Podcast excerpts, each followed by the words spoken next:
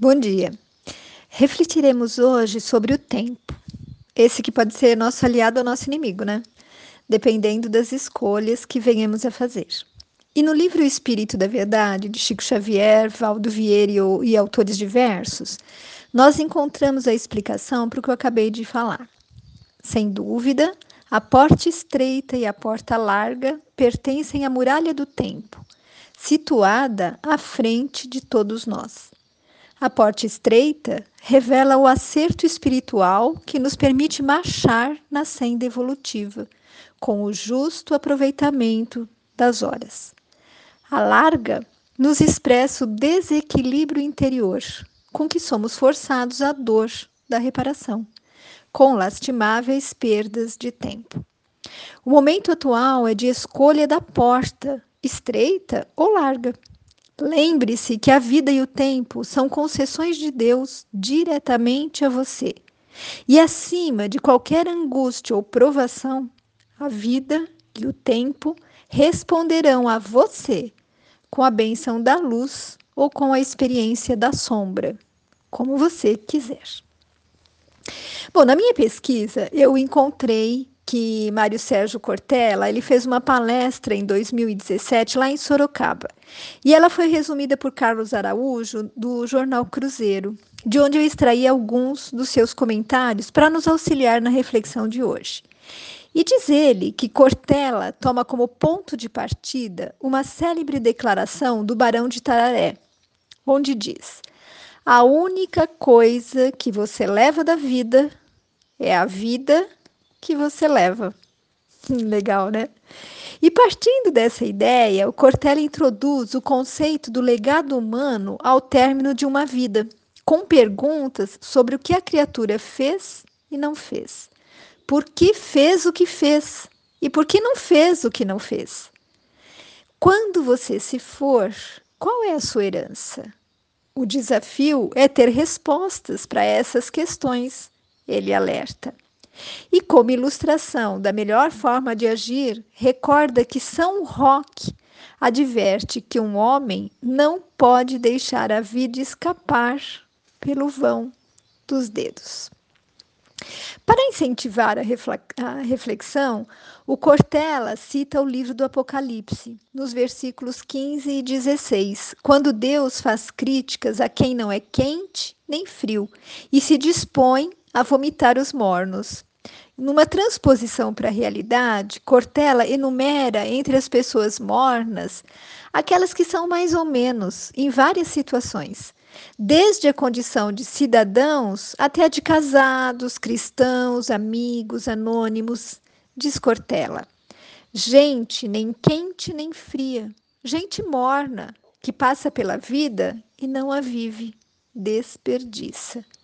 E como num paralelo, ele cita outros exemplos de coisas mornas que são desagradáveis, tipo café, cerveja, refrigerante, comida, e acrescenta a essa categoria, no campo da amizade, pessoas que se cumprimentam com a ponta dos dedos e se abraçam meio de lado. Por isso, nos juntamos nesta noite, diz ele, para recusarmos a capacidade de sermos mornos, e ele compara, dirigindo-se à plateia neste tom: Quando você se for, o que, é que vai ficar? Fazer a existência valer a pena também tem relação com os ensinamentos de amor ao próximo. Pois é, meus amigos, tudo isso nos faz pensar em como nós estamos utilizando esse precioso tempo que nos é dado aqui na Terra. E uma vez eu ouvi uma palestra de Richard Simonetti e ele nos dizia que a cada dia Deus deposita na nossa conta, né, no nosso dia, 86.400 segundos. E nos dá a possibilidade de aproveitarmos o melhor possível todo esse tempo. E aquilo que desperdiçarmos não poderá ser armazenado para o dia seguinte. Se nós pensarmos assim, nós vamos perceber o quanto cada segundo é importante e o quanto perdê-lo significa não vivê-lo. Dessa forma, nós podemos nos lembrar também do que Emmanuel e Chico Xavier nos dizem no livro Vinha de Luz. Eles falam, falam, falam assim: Diz o preguiçoso, amanhã farei. Exclama o fraco, Amanhã terei forças. Assevero delinquente. Ah, amanhã regenero-me. É imperioso reconhecer, porém, que a criatura, adiando o esforço pessoal, não alcançou ainda a noção real do tempo. Cuida, pois, de fazer sem delongas quanto deve ser feito a benefício de tua própria felicidade, pois o amanhã será muito agradável e benéfico somente para aquele que trabalha no bem, que cresce no ideal superior e que aperfeiçoa valorosamente nas abençoadas horas de hoje. Eu já mencionei para vocês em outros áudios que o meu marido e eu jogamos Rumicube, que é um jogo que eu sugiro que vocês conheçam. Dá para jogar até pela internet. É um jogo, eu sugiro, porque justamente é um jogo que exercita o nosso raciocínio. E, e, e, nós, meu marido e eu, né, marcamos o tempo com uma ampulheta, porque é um minuto para cada jogador. E cada grãozinho insignificante, minúsculo de areia que existe naquela ampulheta e que vai escorrendo um a um, ampulheta abaixo, vão marcando um minuto a cada vez. É um pequeno ciclo do nosso tempo que estamos usando ali para nos divertir numa atividade conjunta, exercitarmos os nossos neurônios e nos mantermos ativos e sadios, já que estamos na terceira idade, né? Bom, e assim acontece com o tempo que nós vivemos. Segundos, minutos, horas, dias, anos, todos estão seguindo e passando por essa ampulheta que chamamos vida. E será que nós estamos conscientes desse passar inexorável? Como é que estamos deixando que esse tempo escorra por nossos dedos? Produtivo ou improdutivamente? Com consciência ou displicentemente, loucamente? Estamos sonhando, construindo, aprendendo, melhorando, servindo? Ah, meus amigos, o tempo é cruel. Se olharmos apenas para o passado, para as nossas derrotas ou para um futuro desesperador. Mas, no entanto, ele é mágico se o olharmos como nosso aliado, com alegria, disposição e fé no hoje e no amanhã. Para finalizar, eu vou contar uma história também extraída do meu site preferido, né, da Feparana. Conta-se que um jovem lenhador ele tinha ficado impressionado com a eficácia a rapidez de um velho e experiente lenhador da região onde ele morava. E ele cortava e empilhava as, as madeiras das árvores, né? E o jovem o admirava muito. E o seu desejo era justamente tornar-se tão bom quanto aquele senhor. E um dia ele resolve procurar o velho lenhador para aprender, né, com quem mais sabia. Enfim, ele ia poder se tornar o melhor lenhador que aquela cidade já tinha ouvido falar se ele aprendesse com o velhinho. E passado alguns dias de aprendizagem, ele já resolvera ab abandonar tudo porque sabia que já sabia o suficiente e que aquele senhor lá não era tão bom assim quanto ele havia imaginado. E impetuoso, né, jovem, sempre impetuoso, ele afronta o velhinho, desafiando para uma disputa, num dia de trabalho inteiro. Quem cortaria mais árvores seria o vencedor. Bom, o experiente lenhador aceita porque ele sabe que é uma oportunidade de dar uma lição nesse jovem arrogante. E lá se vão os dois para decidir quem é o melhor. De um lado estava o jovem, forte, robusto, incansável, né, que se mantinha firme cortando as árvores sem parar.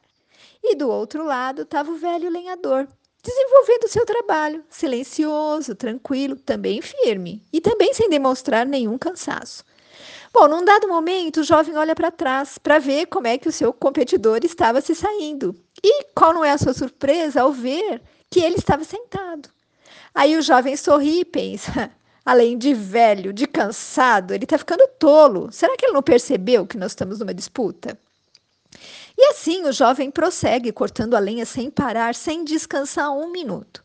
E ao final do tempo estabelecido, estão os dois lá, os representantes da comissão julgadora vão fazer a contagem, a medição, né?